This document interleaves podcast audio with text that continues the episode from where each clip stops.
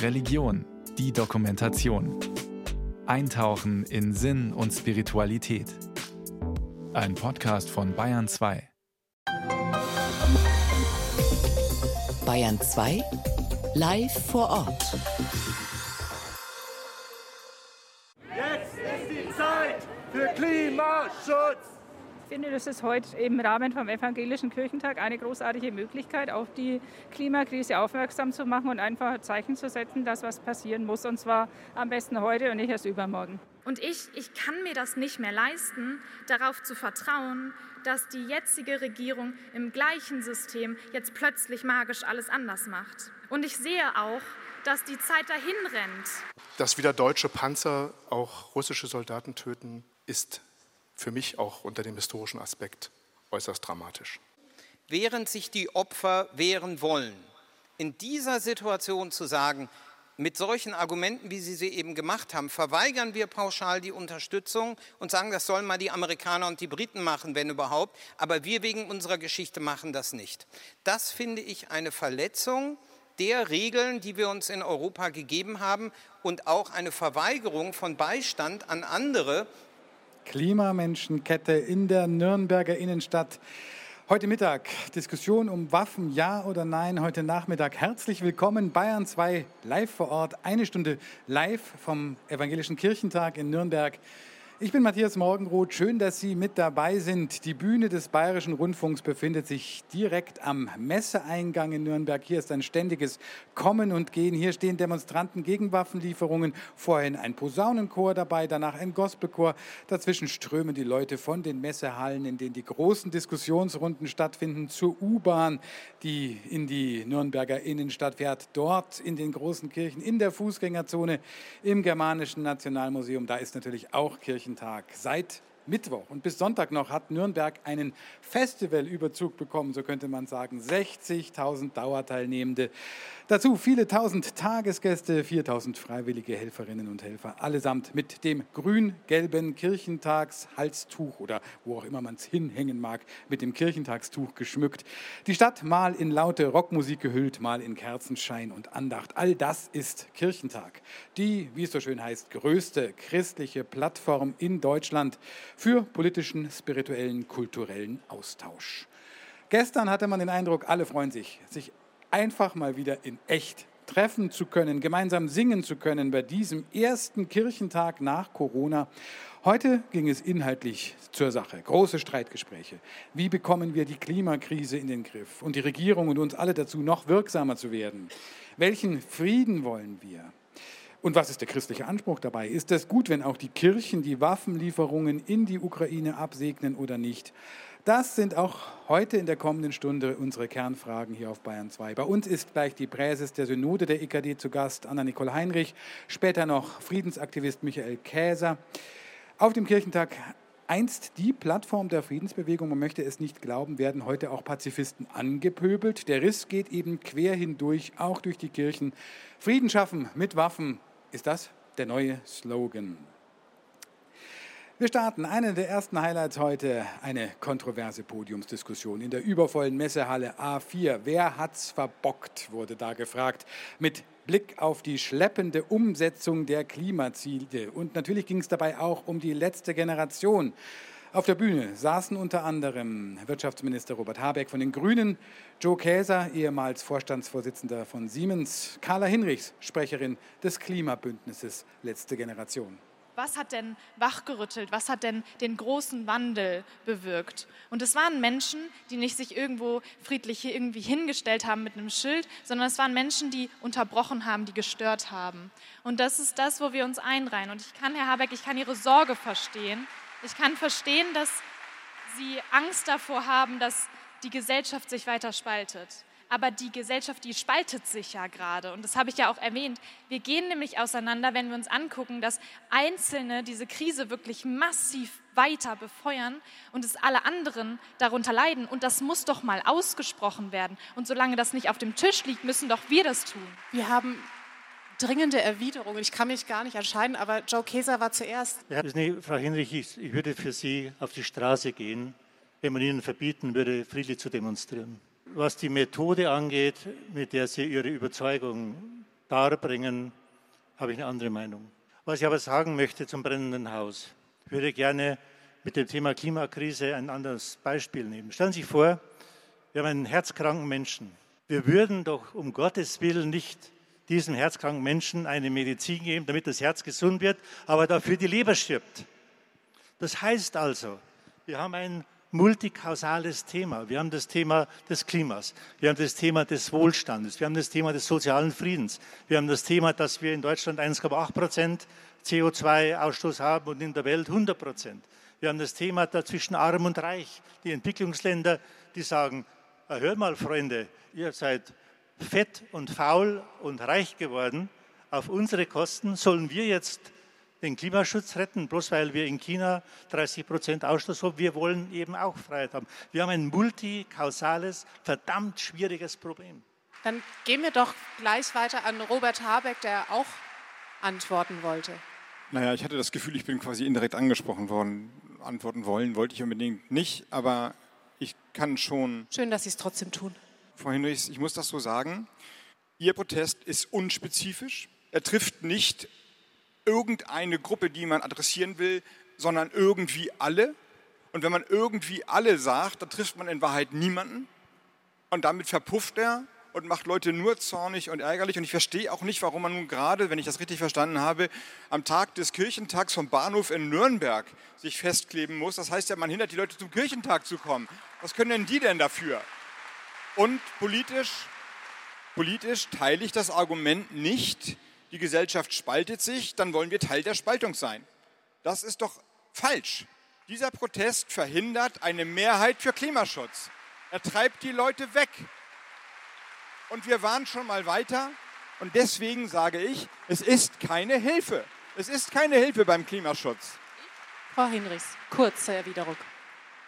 Einfach weil ich es nicht auf mir sitzen lassen kann, Seit wann bewertet die Regierung den Protest gegen sich selber als richtig oder falsch? Sagt Carla Hinrichs und lässt sich ihre Kritik nicht vom Brot nehmen. Kontroverse Debatte. So klang es heute Mittag in Halle 4a bei der Klimadebatte, bei der Frage nach Schuld und Verantwortung. Bayern 2, live vor Ort. Heute live vom Kirchentag in Nürnberg auf der Bühne des Bayerischen Rundfunks. Begrüße ich jetzt herzlich Anna-Nicole Heinrich. Sie ist Präses des Parlaments der Evangelischen Kirche in Deutschland, der EKD-Synode und lebt in Regensburg. Frau Heinrich, dort in der Halle, ich war da selbst drin, wurde eine Resolution verabschiedet. Am Kirchentag werden ja auch immer Resolutionen verabschiedet, also man kann dort wirklich äh, mit Mehrheiten Resolutionen zur Verabschiedung bringen. Da hieß es unter anderem, wir fordern die Kirchen auf, sinngemäß jetzt, wir fordern die Kirchen auf, auch die Kirchen, viel, viel mehr fürs Klima zu tun, bei sich selbst und auch im politischen Einsatz dafür. Da sind Sie jetzt angesprochen. Ja, ähm, ich selber war parallel auch auf einem Panel, wo es um Generationengerechtigkeit ging und es auch ganz viel ums Thema Klimagerechtigkeit und Klimaschutz ging, wo auch Thema war, wo setzen wir als Kirche selbst an? Wir haben als evangelische Kirche in Deutschland ein Klimaschutzgesetz beschlossen, was aber, wenn man sich auch die Diskussion in der letzten Synode anschaut, auch für uns selber noch unbefriedigend ist und wo wir, glaube ich, auch weiter um Mehrheiten ringen müssen, dass wir da auch noch ambitionierter werden. Deswegen, auch wenn ich die Resolution nicht im Wortlaut kenne, bin ich froh, dass das auch eine Botschaft an uns selbst ist. Denn wir können, glaube ich, nur in die politische Debatte gehen und auch nach außen in die Gesellschaft zu dem Thema ordentlich strahlen, wenn wir ganz klar sagen, wir gehen mit gutem Beispiel voran. Und wenn von diesem Kirchentag die Signale ausgeben, wie zum Beispiel, hey, wir als Kirche wollen es schaffen, bis 2030 klimaneutral zu sein, weil wenn wir es schaffen, dann hat kein anderer mehr eine Ausrede im Wirtschaftssystem, warum er es nicht schaffen sollte, dann wäre ich ehrlich gesagt sehr froh darum. Warum tut sich Kirche dann schwer? da so voranzugehen. Ich meine, Kirche war immerhin eine der Speerspitzen derjenigen, die schon in den Ende der 70er Jahren gesagt haben, hier Bewahrung der Schöpfung, das ist auch unser Thema. Ich glaube, wir haben vor allem in den letzten zweieinhalb Jahren, also jetzt in der letzten Legislatur auch gesehen, wie das Thema wieder neu an Fahrt aufgenommen hat. Und ich glaube, es ist wie, wie in allen anderen Prozessen bei diesem Thema auch. Wir sind in einem Prozess, wir sind in einer Vorwärtsbewegung. Wir haben, glaube ich, ein klares Ziel, auf das wir uns ausrichten. Und äh, ich bin froh, dass wir uns da immer stärker beschleunigen. Und kann Kirche da noch was Besonderes beisteuern? Natürlich. Ähm, ich merke immer wieder, gerade jetzt hier heute in den Diskussionen, bei uns auf dem Panel ging es schon auch ein bisschen heiß her. Wir hatten Herrn Pollard, einen regionalen FDP-Politiker hier aus der Region. Wir hatten Jörg Alt ähm, als Jesuitenpater, der auch viel mit der letzten Generation macht, Heinrich Bedford Strom, mich. Ähm, äh, Dagmar Rehms also eine ganz andere Generation. Und da ist viel Spannung entstanden. Und ich hatte das Gefühl, dass eine Botschaft, die sowohl Heinrich Bedford Strom als auch ich, glaube ich, als christliche Botschaft reingebracht haben, die ist hängen geblieben. Nämlich, es geht bei all diesen Debatten, gerade wenn es um die Einschränkungen von Freiheit geht, nicht immer nur um die wirtschaftliche Freiheit und um die persönliche Freiheit, sondern wir haben noch die christliche Freiheit, die wir dazugeben. Nämlich die Freiheit, uns auch selbst zu begrenzen, weil wir nie den Nächsten, weil wir nie unseren Nachbarn aus dem Blick verlieren.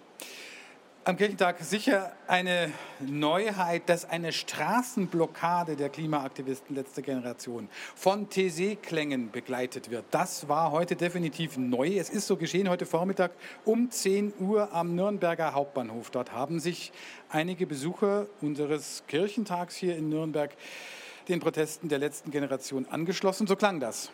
Das Motto des Kirchentages ist es Zeit, Stopp zu sagen.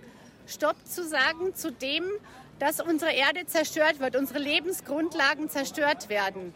Ich bin Kirchentagsteilnehmerin und ich bin engagierte Christin. Und ich gebe ehrlich zu, ich bewundere den Mut von den Leuten, die das machen. Ich selber habe nicht diesen Mut, aber ich möchte zumindest meine Solidarität zeigen. Ich bin Kirchentagsteilnehmerin, ich bin sogar selber Theologin, evangelische Pfarrerin. Menschen können gerne unsere Methoden kritisieren, aber unsere Ziele sind vom Grundgesetz und von der Verfassung und vom UN-Sekretär Guterres und von allen Wissenschaftlern des IPCC gedeckt, dass wir diesen Klimakollaps nur noch in den wenigen Jahren überhaupt aufhalten können. Bitte folgen Sie dem Platzverweis und wenn nicht, werden wir dann dem Platzverweis eben nachkommen. Also wie gesagt, es wird nach diesem Gespräch jetzt keine weitere Aufforderung mehr erfolgen. Ich gehen, wenn ich weggetragen werde. Sie wollen unbedingt weggetragen werden? Oder wenn Sie mich... Wenn ich Sie einfach am Arm nehme, würden Sie dann aufstehen? Ja. Wenn Sie kommen, mich aufhelfen, dann gehe ich mit. Ja? Diskussion zwischen Polizei und den Menschen, die weggetragen werden müssen, weggetragen werden wollen. Anna-Nicole Heinrich, Präses der EKD-Synode, definitiv selber der jüngeren Generation zuzuordnen. Würden Sie sich auch der letzten Generation anschließen, sich hinkleben am Ende? Ich glaube, die Aktion, die wir heute auch gesehen haben, ist vielleicht ähnlich wie die Resolution auch nochmal Mahnung an uns selbst. Wir können nicht nur große Worte hier auf den Kirchentag, auf den Bühnen sprechen, sondern wir müssen auch unser eigenes Handeln daran anpassen. Hm, verschiebt sich die Diskussion dann gerade deswegen, weil wir jetzt darüber diskutieren, ob Kleben besser ist oder nicht Kleben? Wir hatten es gerade auf dem Panel zur Generationengerechtigkeit. Wir haben es wirklich geschafft, 40 Minuten ganz intensiv auch über Klimagerechtigkeit und Klimaschutz ähm, zu debattieren. Und dann ist es kurz passiert. Dann waren wir weg und auf einmal ist die Debatte auch hitziger geworden. Und ich habe dann, glaube ich, vielleicht auch etwas äh, etwas humorvoll diese Diskussion unterbrochen und habe gesagt, Leute, wir tappen gerade in unsere eigene Falle. Und wir müssen das hier auf einem Panel, wo es zum Thema Klima geht, nicht ausbreiten. Und das heißt aber nicht, dass diese Aktionen nicht aushaltbar sind. Ich glaube, gerade weil wir die Chance haben, unsere Diskurse auch hier zu gestalten, auch hier zu gestalten, können wir das aushalten, dass diese Protestformen stattfinden, auch während des Kirchentages. Es ist jetzt der erste Kirchentag nach Corona, der wieder in echt und in live und in Farbe stattfindet, also wo man sich wirklich begegnen kann. Ähm, davor war er digital. Die Kirche hat da sehr viel auch insgesamt gesagt, na gut, wir können doch auch digital. Jetzt sehen wir ein erstes Treffen wieder, ein Großtreffen in dieser Größe, wo man sich wirklich begegnet und diskutiert man dann doch auch anders oder gibt dann noch andere Impulse? Ich habe den Eindruck schon, Sie? Also ich würde schon sagen, so ein Radiointerview, wenn man auf einer Bühne noch mit Publikum steht, fühlt sich anders an, als wenn man nur zu zweit im Studio steht. Ähm, aber ich glaube, hier auf dem Kirchentag ist natürlich irgendwie, das ist die erste große Veranstaltung in diesem Sinne nach dem, also für uns als evangelische Kirche nach den Corona-Jahren. Und das ist auch ein großes Wiedersehen, das ist ein großes Strahlen und ich hoffe, dass das auch über alle Teilnehmenden hinwegstrahlt, dass hier in Nürnberg ganz viele Menschen mitbekommen haben, dass evangelische Kirche lebt und dass jetzt die Zeit ist, hier diesen Raum auch zu nutzen. Letzte Frage, Frau Heinrich. Es ist der Evangelische Kirchentag ja wohlgemerkt eine Veranstaltung, die nicht von den Kirchen, nicht von der EKD veranstaltet wird, sondern ganz unabhängig davon. Was nehmen Sie denn da jetzt mit von diesem Kirchentag-Tag? Das Strahlen? Das Strahlen, ganz viele Jetzt ist die Zeitbotschaften zu ganz unterschiedlichen Themen. Was ist Ihre Jetzt ist die Zeitbotschaft? Jetzt komme ich gerade vom Generationengerechtigkeitspanel, deswegen das war mit dem Titel übersät, okay, Boomer. Ähm, Und ich habe gesagt, okay, jetzt ist die Zeit, dass wir gemeinsam anpacken. Also, okay, Boomer, let's change the world together.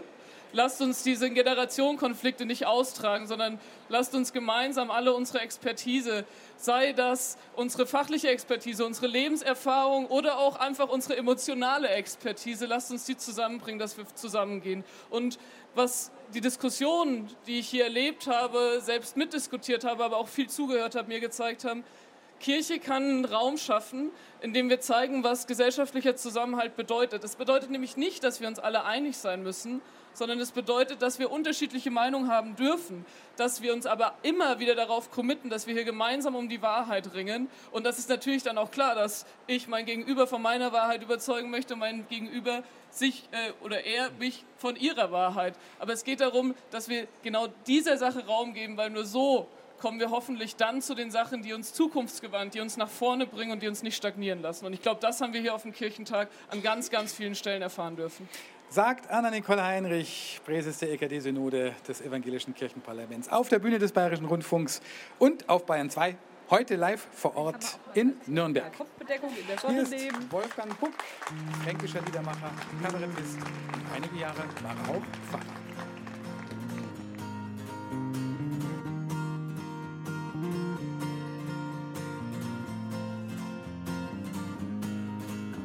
Der umdrehte Pfiffer da dran ist eine Stadt mit am Turm, fast 100 Meter hoch. Wir fliegen rein vor Zürich, überall war's schön, doch jetzt wird's noch viel mehr wie's macht. Über Nattlingen, über übers Ries und dann kommen immer mehr Miniaturen. Hecken, Bächle, Wiesen, schauen aus, ich's bei Herz, darunter ich's verloren. Oh, schau na no. Oh, schau na no.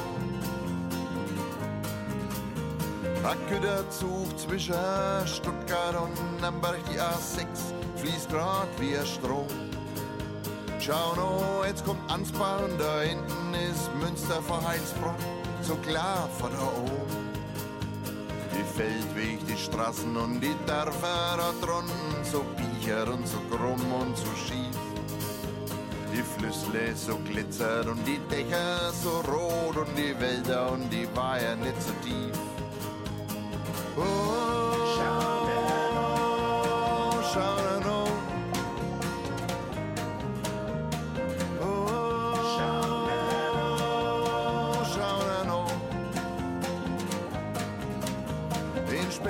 Spätsommerduft vor der drunten des Harz.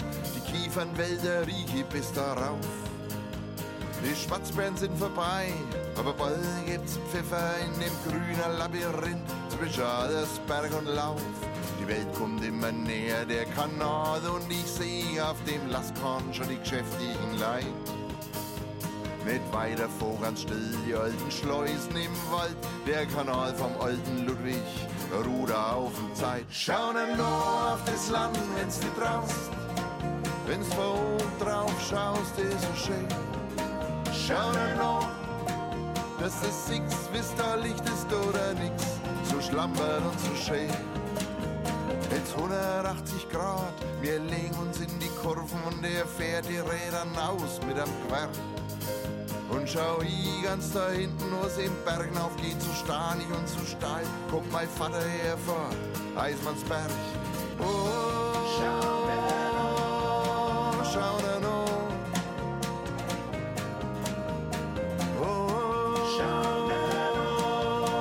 Schau da noch. Schau da noch auf das Land, wenn's nicht traust.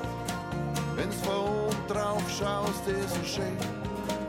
Schau da noch, dass das Six, wisst da Licht ist oder nix. So schlampert und so schön.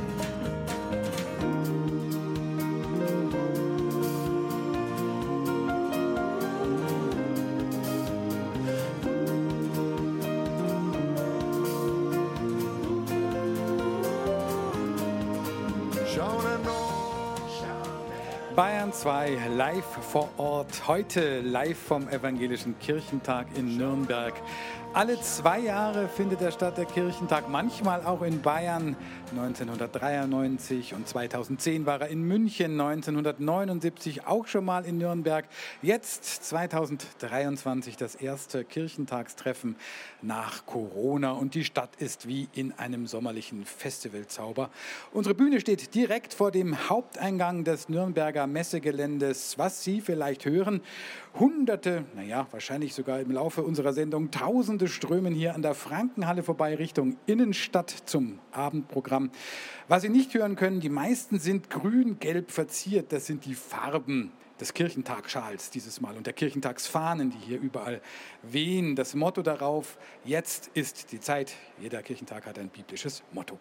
Manche haben auch über Jahrzehnte Kirchentagsschals gesammelt, die immer etwas anders aussahen. Und äh, der Kirchentagsschal ist dann so etwas wie ein, naja, wie sozusagen eine öffentliche Eintrittskarte, ein öffentliches Bekenntnis zu dem Kirchentag. Veronika Wawacek über ein äußerst wichtiges Accessoire. Den kann man auch mal als äh, ja, Kopfbedeckung in der Sonne nehmen. Da kann man mit winken. Den kann man auch mal nass machen, wenn es ganz heiß wird und sich um den Hals wickeln. Einen guten Meter lang, etwa 30 Zentimeter breit, alle zwei Jahre eine neue Farbe und vielfältig einsetzbar. Wir waren zu sechs immer hier mit der ganzen Familie und dann lagen die zu Hause rum und das war so schade. Und dann habe ich gedacht, irgendwas muss man daraus machen und dann habe ich ein Kleid draus gemacht eine Art Patchwork-Kleid aus Kirchentagsschals. Stuttgart prangt auf Kati Frankos Brust, Dortmund hängt knapp über dem Knie. Das Rockteil in Orange gehalten. Stoffgewordene Erinnerungen. Bei Silke Roth und Astrid Müller-Selig baumeln diese in Wolfgang Petri-Manier am Rucksack und zeigen, dass sie hier auf dem Kirchentag keine Novizen sind. Der blaue ist halt der erste. Das war unser erster Kirchentag. Da haben wir auch noch nicht in der Schule übernachtet. Und ja, es war einfach der erste. Der Orange, das ist der Sonnenschal. Also in Berlin war es so eine Hitze. Der war nur als, als Kopfbedeckung im Einsatz damals. Der war Kopftuch. Und zwar meistens nasses Kopftuch. Also Upcycling at its best. Wobei, so ganz sauber war dieses Textil nicht immer. 2010 zum Ökumenischen Kirchentag in München erntete es sogar eine eigene Resolution. Der Grund? Eine Weltaktivisten fürchteten Greenwashing auf dem Kirchentag. Der Stoff sei zwar nachweislich aus afrikanischer Baumwolle, fair gehandelt aber war er nicht. Die Folge? Die restlichen Schals wurden zum Ladenhüter. Kati Franco dagegen findet im Laufe der Jahre für fast jedes textile Stück Kirchentag Verwendung. Da bin ich dicker geworden, da konnte ich dann was zwischennähen. Das war ganz praktisch, dass es einen neuen Schal gab. der Kirchentagschal unbedingt mit dabei und auch beim Publikum hier vor der BR-Bühne direkt am Messegelände in Nürnberg. Die Sorge war ja groß seitens der Veranstalter, dass da so etwas passiert wie ein Traditionsabbruch durch Corona, dass da so vieles in Frage gestellt hat. Kommen Leute wieder auf ein solches Großevent, auf eine Art Megamesse zum Thema Glaube, Spiritualität und gesellschaftliches Engagement? 60.000 Dauerteilnehmende sind es immerhin geworden. Das ist zwar nur etwas mehr als die Hälfte des Vor-Corona-Normals für einen Kirchentag, aber es ist Menge und Masse und sozusagen stadtbestimmend. Und dann gibt es noch die andere bange Frage der Veranstalter, was ist mit dem Nachwuchs? Wie jung ist der Kirchentag? Man hat sich vorgenommen, jede Diskussionsrunde mit mindestens einer Person unter 30 zu besetzen. Dieses Ziel wurde verfehlt. Wie jung ist der Kirchentag? Offizielle Zahlen zu den Besucherinnen und Besuchern hält der Kirchentag noch zurück. Da kann man nur spekulieren oder man kann halt herumfragen. Und das hat Friederike Wede getan. Ist er nun alt oder jung, der Kirchentag? Schwer zu sagen. Eine Statistik gibt es nicht. Im Vergleich zum Altersdurchschnitt in den Kirchen insgesamt waren die Kirchentage immer vergleichsweise jung. Zufälliger Blick in eine Halle des Nürnberger Messezentrums, Lieder singen mit Liedermacher Fritz Baltroweit und ein Meer grauer Häupter. Aber repräsentativ ist diese Stichprobe sicher nicht. Da, auf den Wiesen des Messezentrums, lagern sie zu Hunderten, Grüppchen von Jugendlichen und jungen Erwachsenen. Wir sind hier als Konfifahrt, also beim Konfirmandenunterricht. Aber die Gruppe ist irgendwo, keine Ahnung ja. wo, wir haben die seit zwei Stunden oder sowas nicht mehr gesehen. Wir sind hier mit einer Gruppe von ungefähr 20 Leuten von der evangelischen Jugend, also vom Kirchenkreis aus. Natürlich muss ich die Schülerinnen motivieren, weil wir aus Berlin kommen und in Berlin ist Religionsunterricht ja freiwillig. Wir haben eine Gruppe von 21 Leuten mitgenommen. Was diese Lehrerin aus Berlin schildert, das ist freilich ein Gesamtgesetz gesamtgesellschaftliches Phänomen. Es fehlt den Kirchen an Nachwuchs. Eine Veranstaltung wie der Kirchentag ist vielen Jugendlichen gar kein Begriff mehr. Da sind die Religionslehrer gefragt. Wir sind halt in die Klassen direkt reingegangen und ich würde sagen, wir mussten gar nicht so stark motivieren. Es ist wichtig, dass man die SchülerInnen direkt anspricht, also dass man da direkt auf sie drauf zugeht. Würden wir jetzt einen Flyer irgendwie auslegen, einen Poster gestalten, das würde nicht so viel bringen. Ursprüngliches Ziel der Veranstalter des Kirchentages, auf jedem Podium sollte mindestens eine Person unter 30 sitzen. Das ist am Ende doch nicht gelungen. Dafür haben doch viele, die deutlich jünger sind, den Weg in die Veranstaltungen gefunden. Also heute waren wir zum Beispiel bei dieser Wer hat's verbockt mit Habeck und äh, den ganzen anderen Menschen. Das war sehr, sehr interessant. Wir waren auch beim Jugendzentrum bei einem Stand. Da ging es um Liebe und Sexualität, um Familie, aber auch um Gewalt. Und das war sehr interessant. Im Zusammenhang mit Queer sein, also mit LGBTQIA. Wir hatten uns gestern Morgen mit unserer kompletten Gruppe eine Diskussion angehört über äh, Antisemitismus. Antisemitismus. Genau, mit äh, verschiedenen äh, Juden und Jüdinnen. Äh, zum Beispiel eine jüdische Lehrerin oder ein jüdischer Professor, glaube ich. Ja. Und die haben sich darüber unterhalten, ähm, was sie für Erfahrungen gemacht genau. haben mit Antisemitismus. Gestern waren wir dann bei einer TC-Andacht abends und haben auch selber mitgesungen und es war wunderschön. Es war eine wunderschöne Kirche. Es waren 30 oder 40 Menschen und alle haben gesungen, mehrstimmig und da hat man einfach Gänsehaut. Und was, wenn die Jugendlichen den Kirchentag selbst gestalten würden? Was würden sie anders machen? Vielleicht würde ich mir wünschen, dass das Zentrum Jugend ein bisschen zentraler ist, näher an, an den großen Hauptpodien mit dabei. Zumindest die Jugendlichen, die auf dem Nürnberger Kirchentag unterwegs sind, wollen nicht alles anders machen. Im Gegenteil, sie treten engagiert auf, wollen mitreden, wollen rein ins Geschehen. Am liebsten natürlich mit ihren Freunden. Also gestern bei dem, da waren viele Jugendliche, Ja. aber heute ist halt eher für ältere Leute. Ja, also gestern war für mehr Sport, sportliche Aktivitäten und heute eher mehr Kirche. Es ist wirklich breit gefächert. Also hier sind viele äh, ältere Menschen, aber auch sehr viele junge Menschen. Ich hätte gedacht, dass mehr so vielleicht auch in unserem Alter hier sind. Friederike Weder hat gefragt, wie ist es, jung zu sein auf dem alt gewordenen Event Kirchentag? Der erste hat 1949 stattgefunden. Damals mit dem Ziel, die alten kirchlichen Strukturen aufzubrechen und sich nie wieder gleichschalten zu lassen. Später, noch bevor es die Grünen gab, war der Kirchentag wohl die wichtigste Plattform für die Naturschutzbewegung und die Friedensbewegung. Und um diese Themen dreht es sich auch 2023 in Nürnberg. Frieden schaffen ohne Waffen, so hieß es einst. Heute ist der Kirchentag, soll man das so sagen, realpolitischer aufgestellt. Auf jeden Fall gibt es viele, die den Kurs der Bundesregierung gut finden. Frieden schaffen mit Waffen, darüber sprechen wir gleich. Hier ist Coralie, Coralie Clément, un jour.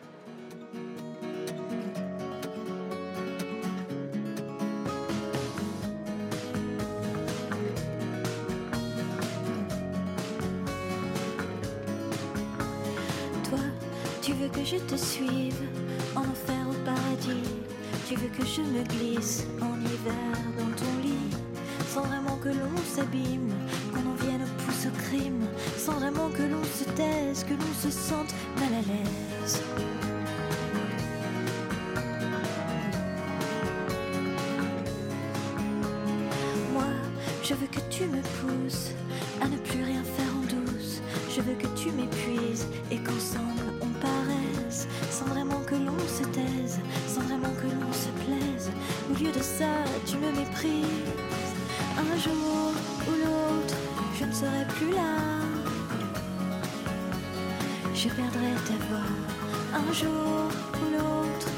Serai plus rien de toi. Tu mourras sans moi.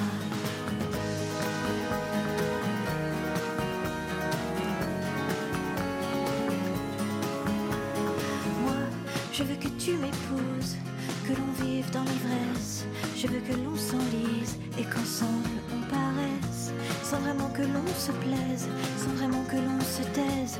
Au lieu de ça, tu me méprises. Je ne serai plus là.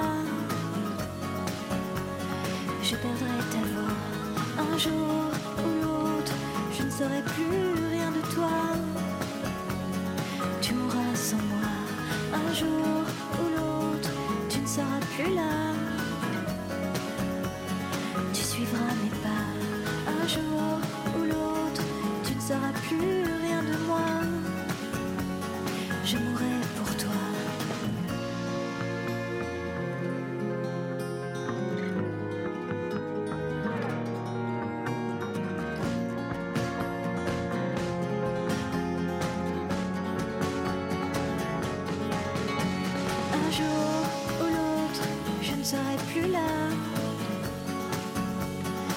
Perdrai ta voix un jour ou l'autre, je ne saurai plus rien de toi. Tu mourras sans moi un jour ou l'autre, tu ne seras plus là. Tu suivras Jetzt ist die Zeit. Wir würden gerne was neu entdecken für uns alle. Der Evangelische Kirchentag in Nürnberg. Auf Bayern 2. Live vor Ort. Heute und morgen zwischen 18 und 19 Uhr gibt es auf Bayern 2 eine Sondersendung live vom 38. Deutschen Evangelischen Kirchentag in Nürnberg. Am Sonntag früh um 8.30 Uhr hören Sie in den evangelischen Perspektiven eine Zusammenfassung von den vielen Veranstaltungen, 2000 sind es insgesamt, die von Mittwoch bis Sonntag dann in Nürnberg und in Fürth stattgefunden haben werden. Frieden schaffen ohne Waffen. Aus heutiger Perspektive erscheinen alte Frontstellungen fast einfach. Damals während des Kalten Kriegs, damals als auf den Kirchentagen 1979, 81, 83 die Tücher geschwungen wurden für den Pazifismus, damals als bei der friedlichen Revolution 89 mit dem Ruf keine Gewalt und mit Lichtermeeren aus Kerzen die Mauer zu Fall gebracht wurde. Die Bergpredigt, da war doch was. Ein Jesus, der gesagt hat, halte auch die andere Backe hin. Liebe deine Feinde, das ist der Weg. Pazifismus wird das genannt. Im aktuellen Angriffskrieg Russlands auf die Ukraine ist davon wenig übrig. Die Kirchen selbst haben Waffenlieferungen abgesegnet bekanntermaßen. Und auch auf dem Kirchentag ist ein anderer Ton angeschlagen worden. Das hat auch Bundespräsident Frank-Walter Steinmeier vorgestern nach dem Eröffnungsgottesdienst auf dem Nürnberger Hauptmarkt klargemacht. Auch ich hätte mir nicht vorstellen können, dass ich einmal sagen würde, neben all den anderen Anstrengungen, es ist auch Zeit für Waffen. Heute Nachmittag gab es ein Podium hier, bei dem zum ersten Mal ein Generalinspekteur der Bundeswehr, der oberste Soldat Deutschlands, bei einem Kirchentag auf dem Podium saß. Ihm gegenüber der Friedensbeauftragte der EKD, Bischof Friedrich Kramer, einer, der sehr deutlich sagt, Waffen bringen keinen Frieden. Sabine Brütting hat sich das angeschaut. In der Nürnberger Innenstadt geht es gemächlich zu an diesem Freitagvormittag. Es ist der zweite Tag des 38. Deutschen Evangelischen Kirchentages. Die Gewitter vom Vortag haben sich verzogen, die Sonne scheint und Daniela Willenbücher vom Verein christlicher Pfadfinderinnen und Pfadfinder zündet eine rote Kerze an, die sie in einem Windlicht auf eine kleine Bühne stellt. Das Friedenslicht wird alljährlich im Advent von den Pfadfindern in Wien für ganz Deutschland abgeholt und geht von dort aus in die Dekanate, in die Gemeinden, in die Breite, in die Fläche der deutschen Kirche und soll eben ein Symbol sein für den Frieden, für die weltweite Verbundenheit, soll erinnern daran, dass wir ohne Frieden nicht leben können. Dafür singt und betet Daniela Willenbücher zusammen mit rund 35 Kirchentagsbesuchern. Für Elke Preuß aus Siegen, die Geflüchtete aus der Ukraine betreut, ein sehr wichtiges Thema. In der Familie oder auch im engsten Familienkreis oder im Freundeskreis muss auf Frieden geachtet werden und natürlich dann auch nach außen in der ganzen Welt. Doch dass das mit dem Frieden nicht so einfach ist, zeigt sich in der Podiumsdiskussion am Nachmittag. Welchen Frieden wollen wir? Grenzverschiebungen in der Friedensethik ist die Frage des Hauptpodiums.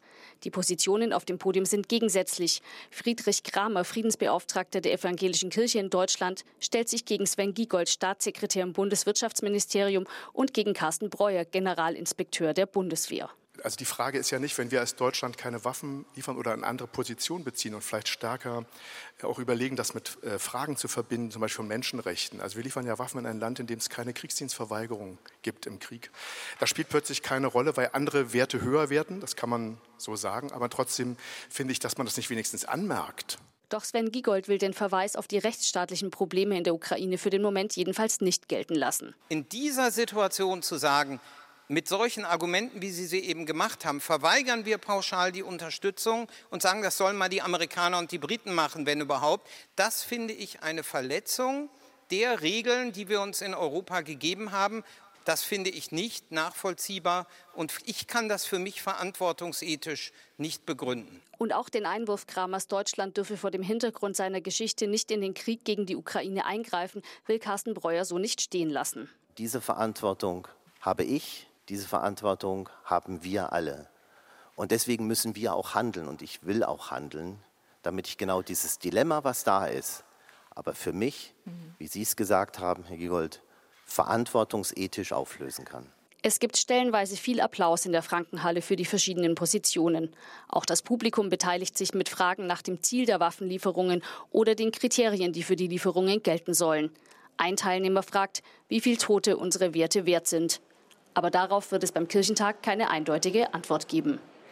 Bayern 2, live vor Ort und live vom Deutschen Evangelischen Kirchentag. Ich begrüße jetzt auf der BR-Bühne hier an den Messehallen jemanden, der für den Frieden demonstrieren geht. Auch hier auf dem Kirchentag. Michael Käser ist Sprecher des Nürnberger Forums für den Frieden und auch Vikar in Fürth. Und er wird die Friedensdemo, die geplant ist, morgen moderieren.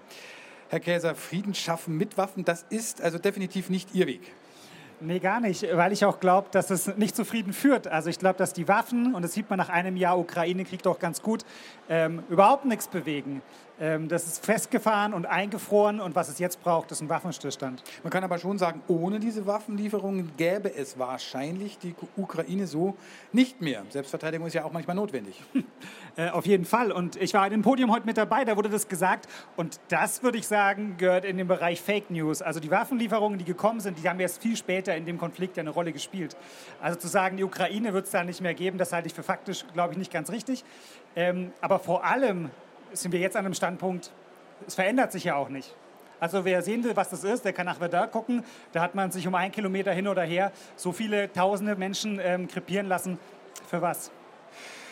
Wie schätzen Sie das ein? Also, wir haben es ja gerade schon gehört, es gab mal eine Zeit, da war Frieden schaffen ohne Waffen ein, ähm, sagen wir mal, auch von den Kirchen ganz stark aufgenommener, jetzt sagt man Schlachtruf am besten nicht, aber eben ein Ruf. Äh, das ist jetzt nicht der Fall mehr. Was ist denn da passiert bei Ihrer eigenen Kirche auch? Sie sind ja selber VK angehender Pfarrer. Ja, es ist was ganz Erschreckendes passiert. Also ich hätte mir nicht träumen lassen können, dass äh, ein Kirchentag beginnt mit Jetzt ist Zeit für Waffen. Also ähm, ich komme mit meinen Geschwistern zusammen, um großartige Gottesdienste zu erleben, um äh, miteinander zu reden, wie können wir das Reich Gottes auf Erden verwirklichen. Und äh, dann wird da, ja, ich würde sagen, Kriegspropaganda betrieben. Ähm, das finde ich extrem tragisch und dass auch hier sich das, was in der Gesellschaft an Stimmung da ist, dass man der Ukraine helfen muss und diese Hilfe sich dann in äh, Waffen ausdrückt, das ist hier auch zu sehen. Das verwundert mich nicht, aber ich finde es natürlich trotzdem tragisch. Es gibt auf dem Kirchentag einige, die den jesuanischen Ruf keine Gewalt dann hochhalten. Sie sind einer davon. Einige sind uns begegnet, das, das klang so. Ich finde, für die Friedensbewegung ist es im Augenblick eine wirklich ganz schön schwere Zeit, weil sie in dieser Zwickmühle steckt. Auf der einen Seite zu unterstützen, aber mit Waffen möchten wir nicht. Ja, jeder möchte Frieden, aber wir warten auf ein Wunder. Ich mache Standdienst bei den Quäkern im Markt der Möglichkeiten, eine der drei historischen Friedenskirchen ich habe einen Banner mitgebracht, da heißt es, Krieg soll nach Gottes Willen nicht sein. Vor allem der Herr Steinmeier war sehr gut, ja, und, und auch der Bischof, weil er halt klare Worte auch gesprochen hat. Dass man halt nicht nur Frieden schaffen ohne Waffen machen kann, sondern dass es auch einen Wandel gibt. Ich würde auch sagen, dass Waffenlieferungen wohl nötig sind. In der Situation, wo halt ein Angriffskrieg stattfindet, finde ich schon wichtig, auch praktische Solidarität zu zeigen. Wir sind von der Deutschen Friedensgesellschaft, Vereinigte Kriegsdienstgegner und Gegnerinnen und wir sind Pazifistinnen. Ganz oft habe ich gehört gestern, ja, vor zwei Jahren hätten wir bei Ihnen noch mitgemacht. Aber jetzt seit dem Ukraine-Krieg ist das alles ganz anders und wir haben uns vom Pazifismus distanziert. Also wir haben ganz viel Gegenwind, wir haben auch aggressive Anfeindungen erlebt hier auf dem Kirchentag und also jetzt nicht körperlich oder so, sondern verbal. Sehr aufgebrachte Menschen, die meinen, also wir sind jetzt das Übel der Welt und nicht mehr die Kriegstreiber. Michael Käser ist bei uns auf der Bühne. Haben Sie das auch erlebt, dass Sie im Grunde ja noch von den eigenen Leuten hier auf dem Kirchentag angegangen werden wegen einer pazifistischen Haltung? Nee, das habe ich, hab ich nicht erlebt, aber ich laufe hier auch ja in Zivil rum. Also niemand erkennt mich und sagt, hey, du bist doch der mit der Demo. Ähm, vielleicht wäre es dann anders, aber von daher kann ich da jetzt ähm, nicht sowas berichten. Wie sähe denn der Beitrag für den Frieden aus, der dann von den Kirchen ausgehen könnte, wenn es nach Ihnen geht? Wenn es nach mir geht, würde die Christenheit ein Zeichen dafür setzen, ähm, überall in allen Gesellschaften und in allen Staaten den Ruf nach sofortigem Waffenstillstand und Friedensverhandlungen stark zu machen. Die Geschwister hier in Deutschland, die Geschwister in den USA und die Geschwister in Russland. Äh, tragischerweise ist in allen Ländern der Fall, in unterschiedlichen Graden, dass sie auf Seiten ihrer Regierung stehen äh, und nicht auf Seiten von Verhandlungen und sofortigem Waffenstillstand. Mhm.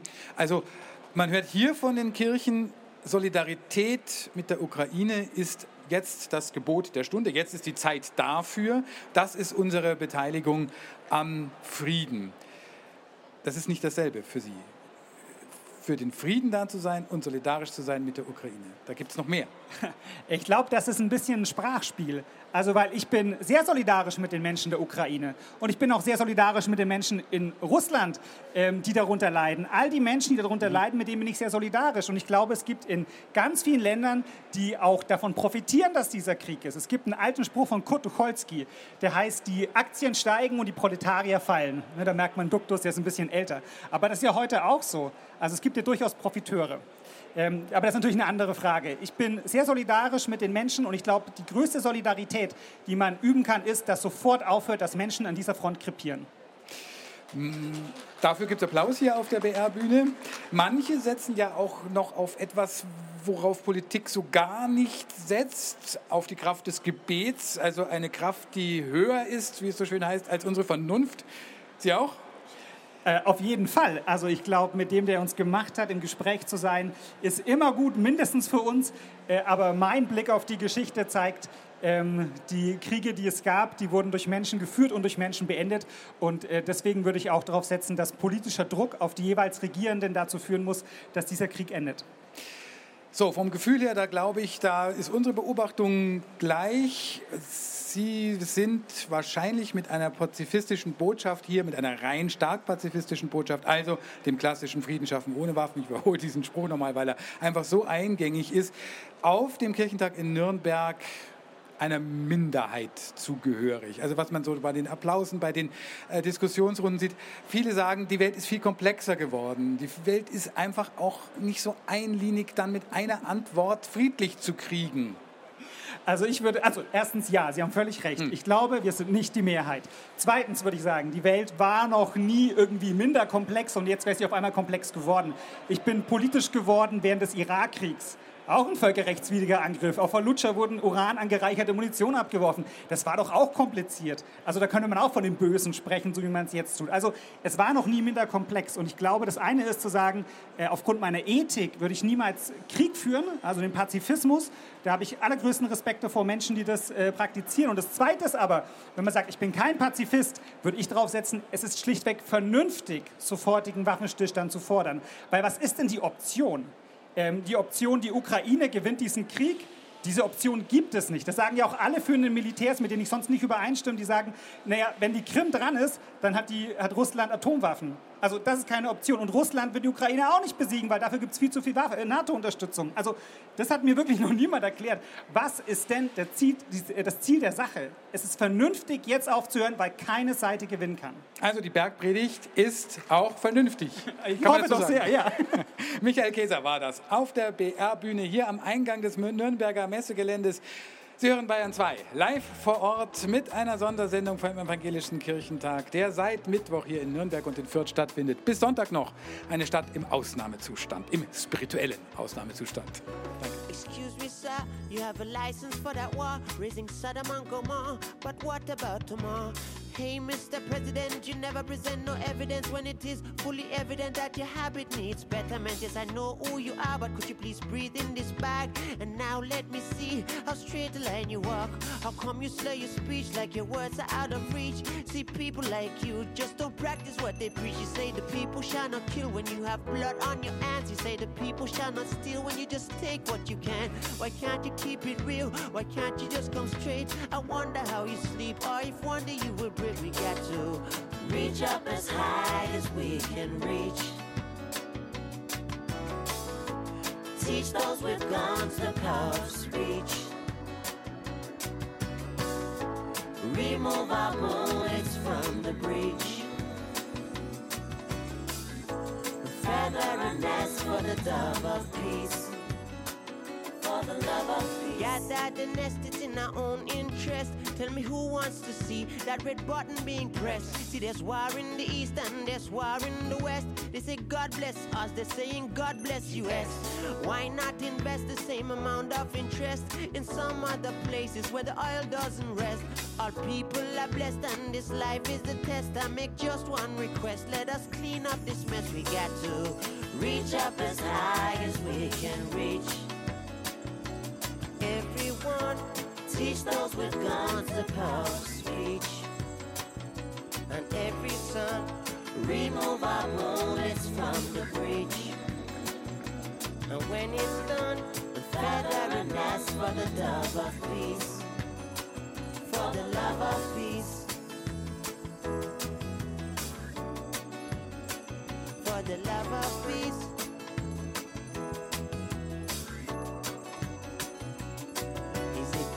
That we take, the doctrines in our head? I know we're not like that. I know we're not all bad. We like to see children play, see them okay. Whatever happens, why take that away? We got to reach up as high as we can reach. Everyone, teach those with guns the power of speech.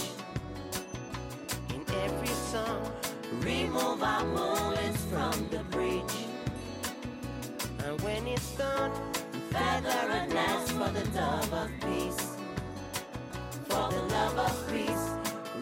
As high as we can reach. Everyone, teach love to all those we can teach. And every remove our bullets from the breach.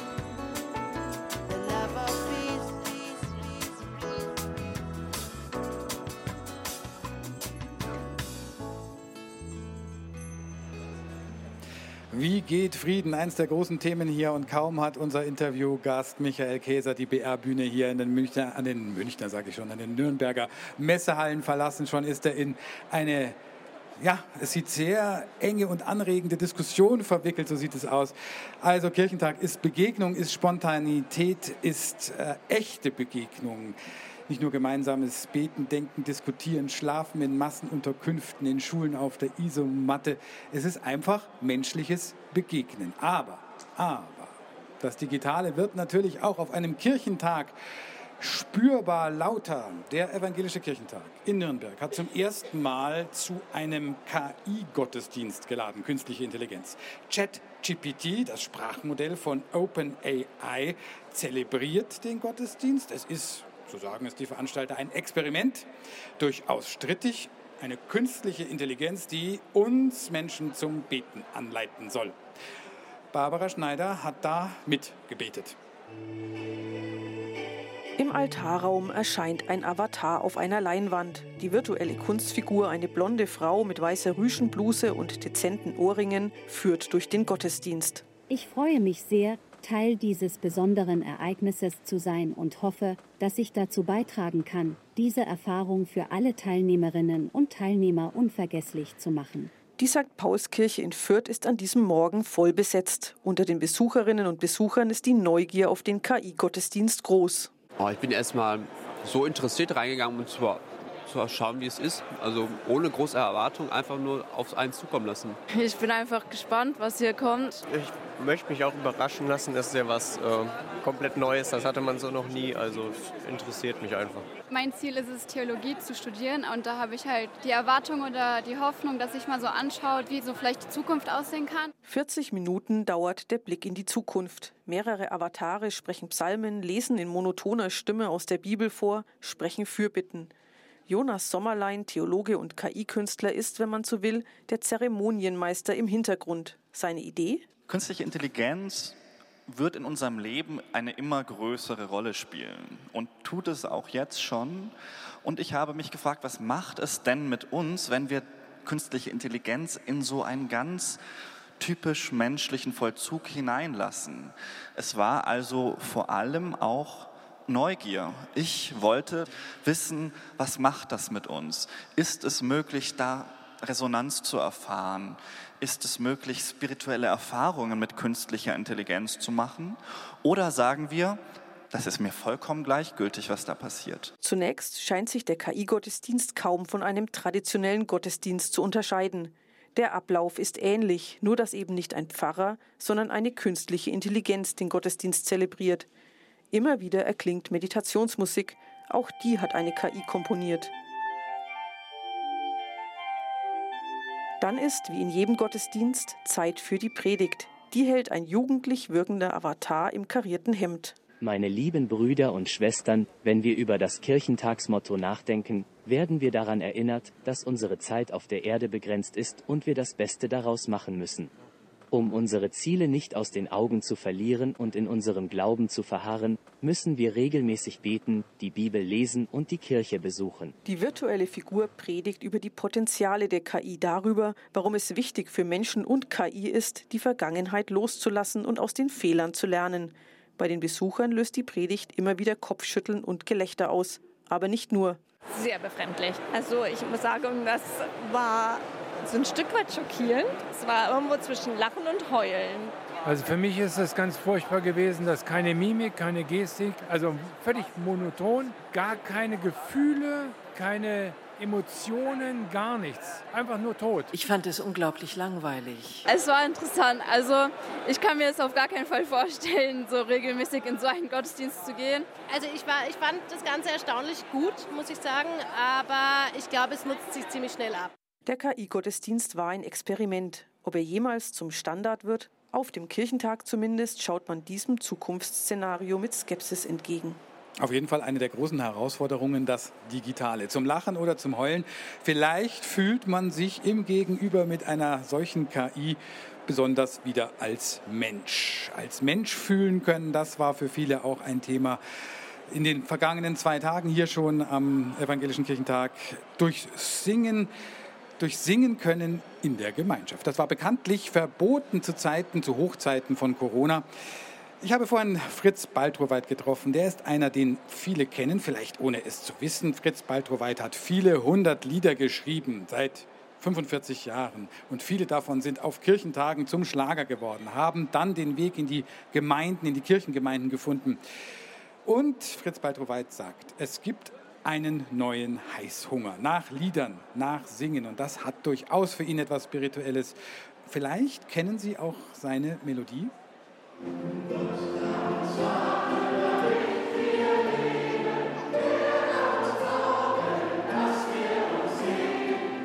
Ich erlebe es hier auf dem Kirchentag gestern beim offenen Singen, heute bei unserem Konzert, äh, ja, dass die Leute irgendwie so ungefähr heißhungrig auf Singen sind. Und das ist etwas Wunderbares. Also ich habe noch nie Menschen so laut mitsingen hören wie gestern und heute. Und das war, das trägt mich nicht nur, sondern ja, das lässt mich wegschweben. Mhm. Natürlich ist das, glaube ich, das Gefühl oder die Sehnsucht, dass äh, wenn wir gemeinsam singen, dass das auch uns heiler macht, als wir vorher waren, dass da wirklich was passiert. Und im Augenblick äh, haben wir es ja in den letzten Jahren erlebt, dass man gar nicht zusammen singen durfte. Insofern ist jetzt sozusagen das Bewusstsein dafür auch gewachsen, Mensch, wie wichtig Singen für uns ist, damit es uns gut geht. Und gemeinsam singen ist nochmal etwas ganz anderes als alleine singen. Also ich singe auch gerne alleine. Aber wenn ich damit wie gestern 2500 Menschen in der Halle zusammen singe, dann passiert was ganz anderes. Da ist ein ganz anderer Spirit. Sagt Fritz Baldroweit auf dem 38. Deutschen Evangelischen Kirchentag.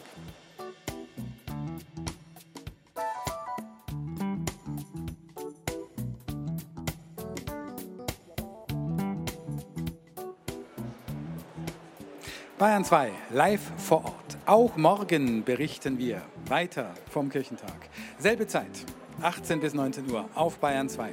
Morgen kommt nach Nürnberg Olaf Scholz und damit zum ersten Mal ein Bundeskanzler, der keiner Kirche mehr angehört. Um die Zukunft des Glaubens, um die Zukunft der Kirchen, um Generationenkonflikte, da wird es morgen auch viel gehen und viel nachgedacht werden. Jetzt ist die Zeit, das ist das Motto beim Kirchentag. Ich verabschiede mich. Am Mikrofon war Matthias Morgenroth und jetzt geht's live von der Bühne am Metzergelände zurück nach München ins Funkhaus.